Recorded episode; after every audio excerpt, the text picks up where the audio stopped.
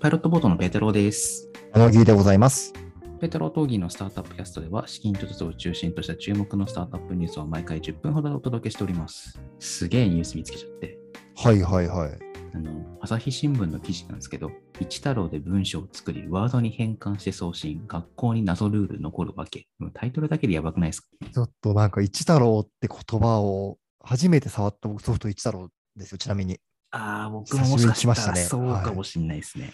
赤いパッケージのなんかあのー置いてますよ。学校には一太郎入ってますよね。はいはいはい。そう今もそうなのかなちょっと今も違うのか知らないけど。ええええええ一応国産のソフトだからね、だと思うんですけど、まあ、あの、まあ一太郎のその話だけじゃないんですけど、まあ、いろいろ、あの、学校の中にはアナログな作業が残ってるよねっていう記事だったんですけど、はいはい。プリントを印刷する、して、子供経由で大人に渡し、プリント渡し、でそれを回収して、えっと、エクセルに入力するみたいな作業があったりとか、謎だ。しかもその Excel への入力作業は3時間かかるらしいです。てか、今ふと思ったけど、一太郎なのに Excel は使ってるんだな。混在してますね。 2、3年前だったと思うんですけど、裁判所が今まで一太郎だったけど、ワードにしたっていう話を聞いたことがありますね。ちょっと事実ちゃんと確認したいんですけど。すごいな、でも。こういうの DX してほしいですよね。こういうものこそ。本当にいや、あの、今日ちょうど取材してて、そういう話になったんですけど、現場の人が DX 勝手にするようじゃなきゃダメだよね、みたいな話してて。ね、今日話したのは、そそうかの、上司数の人たちが把握しているわけじゃないんだよね。うん現場のこうんうんとを全部。いや無理だよ、はいそんなの。無理ですね。ので、まあ、現場の人が勝手にやったらいいよねって言ったんですけど、これはね、この記事はね、現場のなんか、まあ、ちょっと多分おじいちゃんかおばあちゃんか知らないけど、義理のはい。先生がはあの、はい反対するみたいな話が書いてあって、いやー、もう僕だったら3日で辞めるか、3日で暴力事件を起こすかどっちかです本当ですよね。変換する手間もそうだし、Excel に2時間もかけたくないですよね。ね。いや、もう完全にね、いや辛いよねっていう。まあちょっとこの例は極端だと信じたいですけど、まあでもこういうのがね、あの起きちゃってますからね、どんどんあの皆さんやれることはどんどんやっていきましょうみたいな感じしますよねそうですね。もう本当に使わなくていい時間を使わなくていいですからね。ね、本当に。いや、だからテクノロジーを知らないっていうのはちょっと僕は悪だと思いますけどね。うん。と思ったっていう話です。いやでも衝撃のニュースでしたね。そうか、まだこんな世界もあるんだっていう。はい。あの、この放送を収録しているのが、第2水曜日の後なんですけど、あの第2水曜日とかね、もうこの放送を聞いて、たくさん聞いていただいている方にはおなじみだと思うんですけど、はい。マンスリーピッチですよ。マンスリービーチですね。はい。マンスリーピッチ何かっていうと、サイバーエージェントキャピタルさんが毎月運営しているピッチのイベントですと。はい。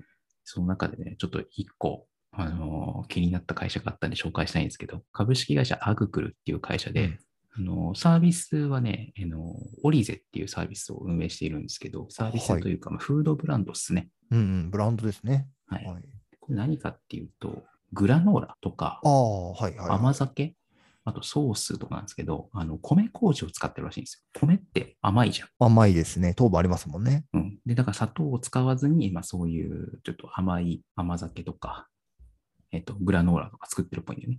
えー、じゃあ体に良さそうなんですかね。体に良さそうな感じ。砂糖の代替の甘みとして使えますと。で米麹なので、まあ、栄養分も入ってますとはいはいはい。いうところで、あの実際買ってみたんですよ。あ、そうなんですね。どうはいでしで買ってみると、ちょっと今朝届いたんで、ちょっとまだ全然食べてないんですけど、たはい。もう僕はもうピッチを聞いてすぐ買っちゃいましちょっと来週その感想を聞けるのかもしれないですね。た。はい。忘れてなければ。 はい。 値段もそこまで高くはないですね、まだ。はい。米麹グラノーラが1つまあ1000円ぐらいかな。1パック。うんうんうん。でね、結構量入ってましたよ。あ、そうなんですね。はい。なので、まあ、一食300円ぐらいじゃないかな。あ、全然いいですね。うん。でも普通の値段だと思います。ので、はいあの皆さん、もしよろしければ、ご興味あれば、サイト覗いてみてください。はい。というわけで、資金調達のニュースいきましょうかね。はい。1件目、在宅か出社か、働き方の混迷時代にオフィスを再定義する。隣が4.5億円のプレシリーズ A を調達というところで、うん。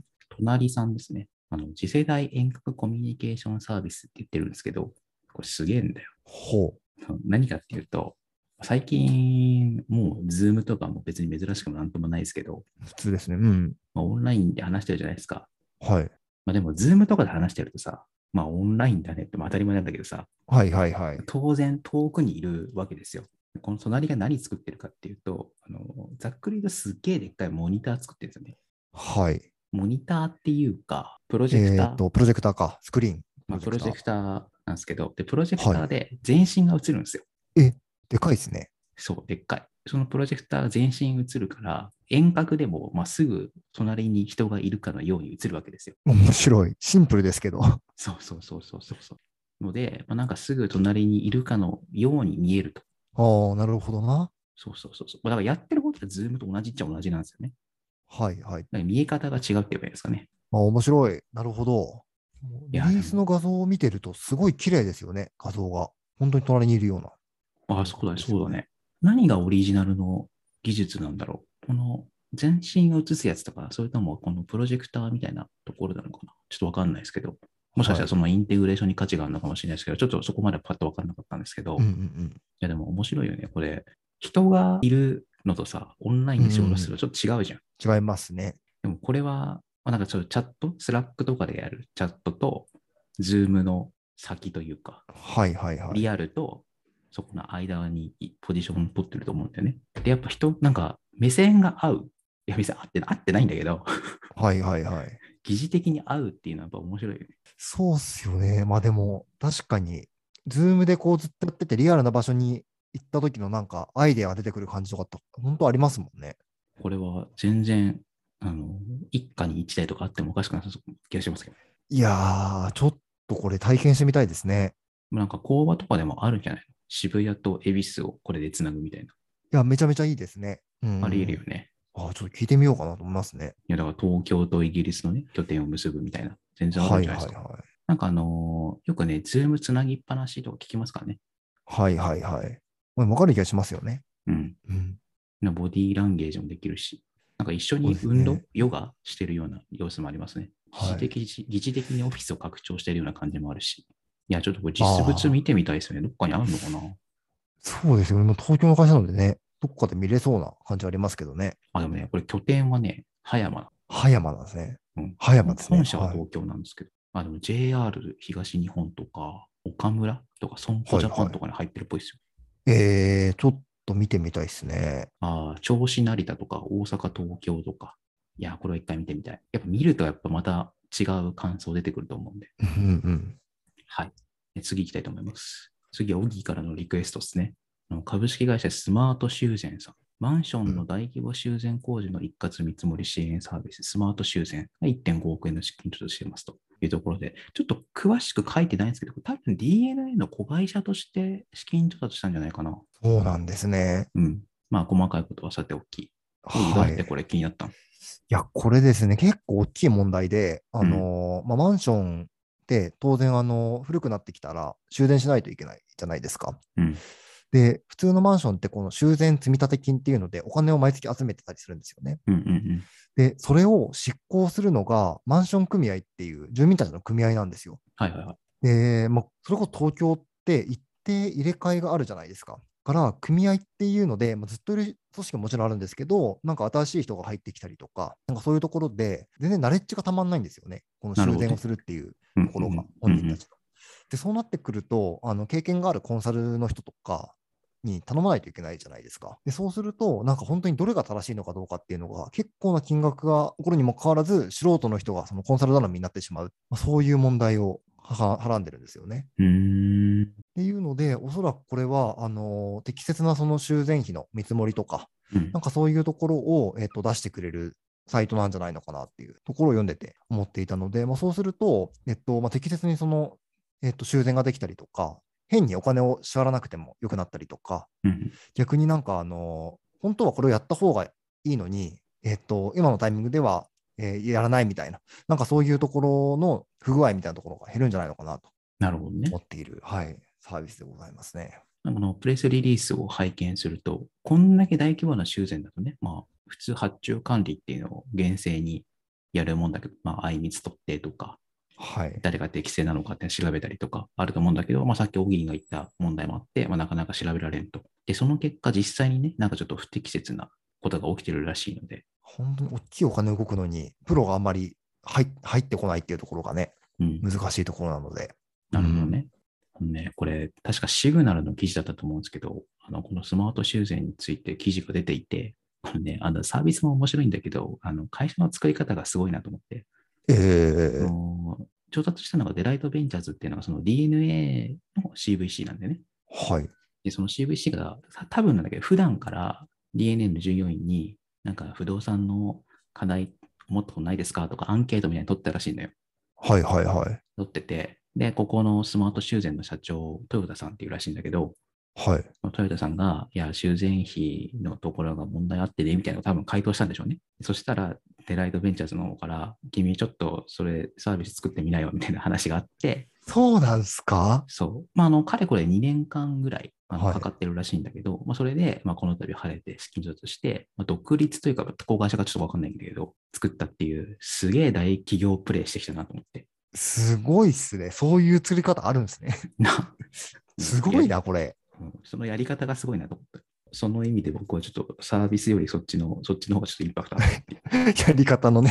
そうそうそうそうそサうービスをちょっと建築やってるからすると、あ、いいサービスだなって思うところでは確かにありますね。実際このトヨタさんもね、その分譲マンションの管理組合の理事長を2年間務めた時にその課題を感じたそうですよ。はあ、経験してるんですね。うんうんうん、まあいろいろ面白い事例でございました。はい、最後行きましょう。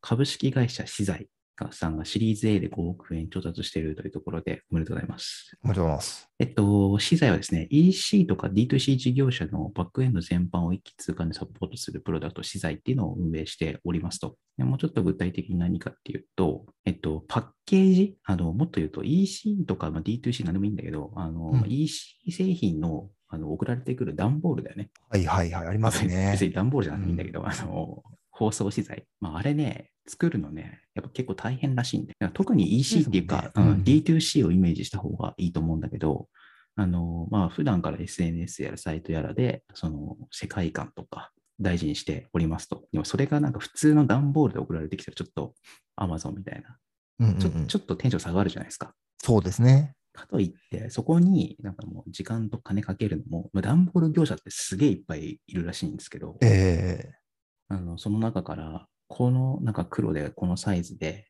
とか言って作るの、やっぱ大変らしいんです。あの、探すの大変らしいんですよ。で、ややってくれる、やってくれないとか。そこを、なんていうんですかね、まあ、一括、相密というか、相密、別に見積もりだけじゃないと思うんですけど、あの、それならこういうのが作れますとか、っていうのを提案してくれるというか、探せるというか、いうサービスだと思います。えいいっすね。うん時間割かなくてもいいところに割いてもしょうがないですもんね。うん。あとね、あのなるほどなと思ったんですけど、あのまあ最近の SDGs 流行りといえばいいですかね。はい。流行りと言っていいかちょっとわかんないけど、まあいいや。この箱についても、サステナブルのパッケージ、サステナブルにしなきゃいけないっていうニーズが出てきておりますと、まあ、あんまり環境に優しくない。っていうか、あの、商品自体を最近環境に優しくみたいなのって、まあそんな珍しくないと思うんですけど、その箱を作るのにめちゃくちゃ CO2 排出してますとかってちょっと台無しじゃないですか。ので、そういうサステナブルのパッケージっていうのを作っていかなきゃいけないらしいんですよ。まあプラスチックを紙にするとか。まあそういうのってやっぱりさ、難しいんだよね、自分で探すの。そうですよね。ので、なんか、サステナブルパッケージっていうのを提供しているらしくって、まあ、なので、うんうんまあこの業者だったらこういうのができますとか、作れますとか、あと売り上げの一部を寄付してますとかっていうのもあの提案してるっぽいね。ああ、いいですね。そうで、しかもその、ちょっとこれ誤解がされずにね、まあ、パッケージもね、その製品の一部だっちゃ一部なんだけど、あのまあ、メインプロダクトではあくまでないわけですよ。